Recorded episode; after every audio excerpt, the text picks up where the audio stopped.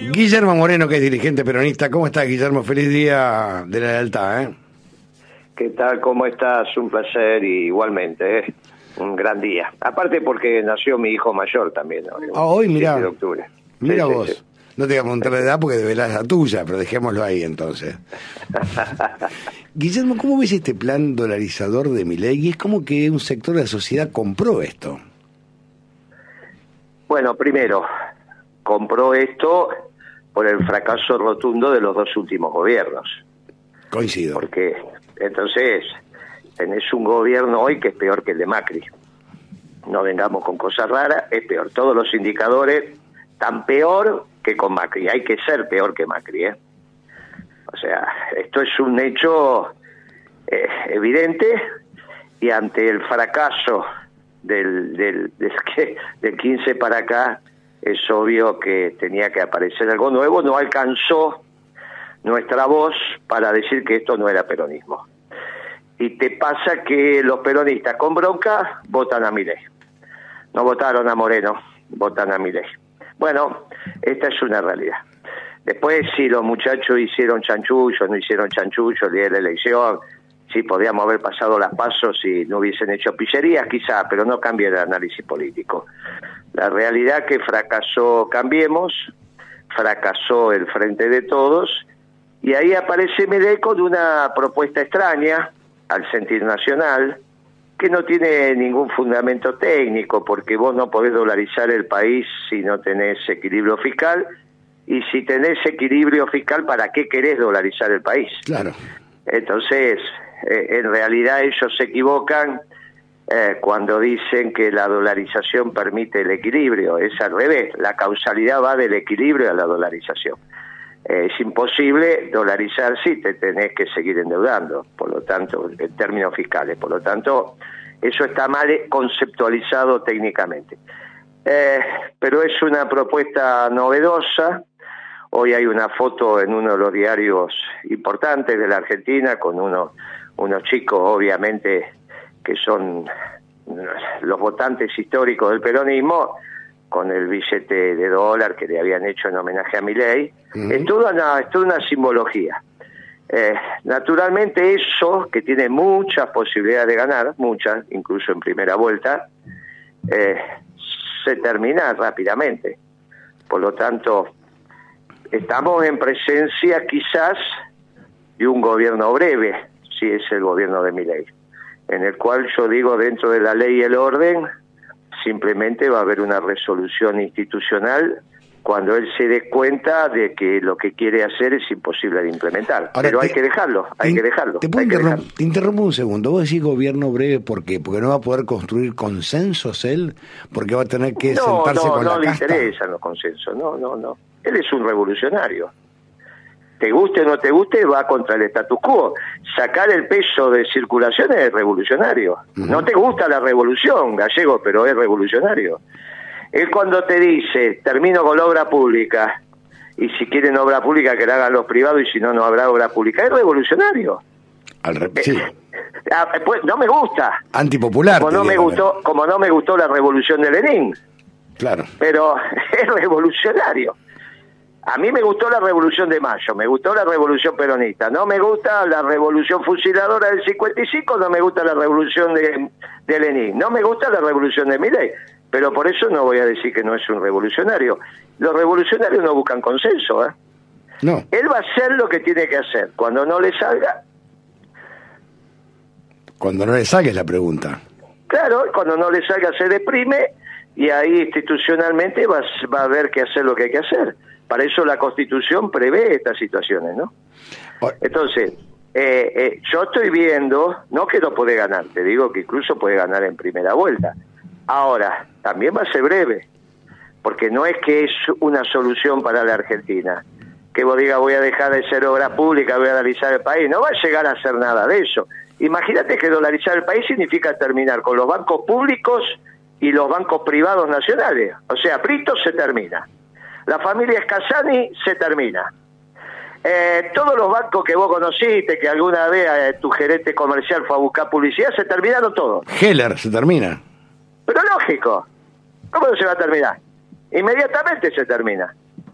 Ahora, lo único que vas a tener es la banca offshore, o sea, lo que se suele llamar banco offshore. Sucursales de casas matrices, no van a ser obviamente empresas argentinas, pero como sucursales, cuya garantía del depósito lo da la casa matriz.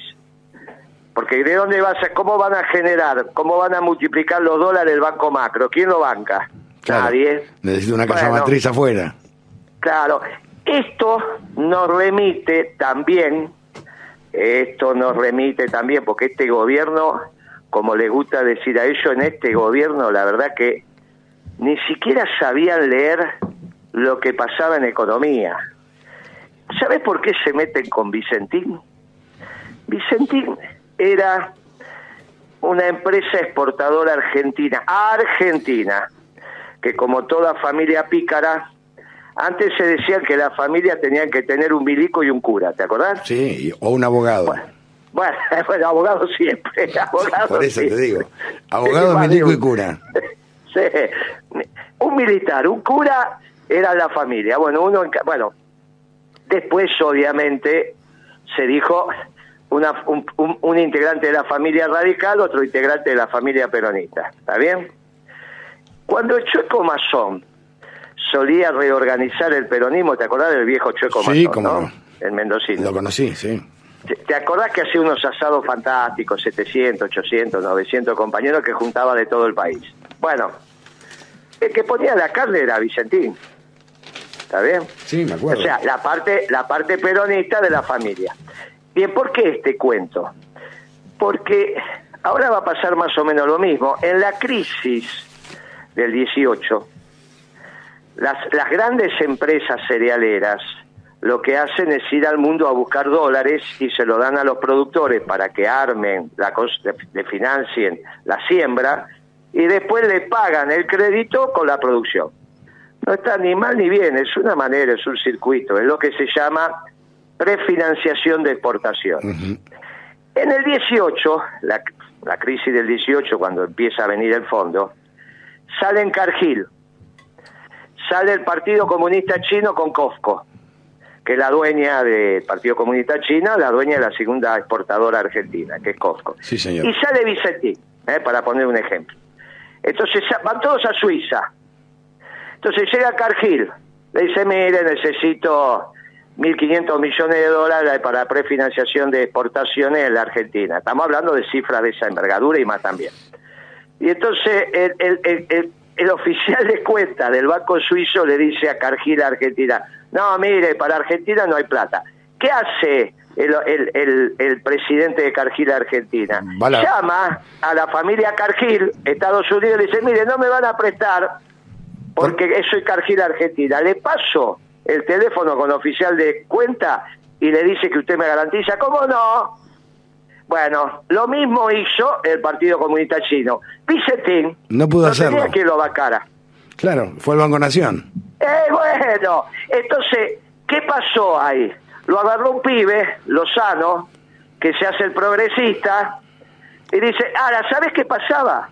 Que si el Nación no le prestaba plata a Vicentín, perdía el mercado y vos se lo dejabas a los norteamericanos y a los chinos. Pero mira qué progresistas son estos. Bueno, Alberto Fernández, olvídate, de esto no entiende nada.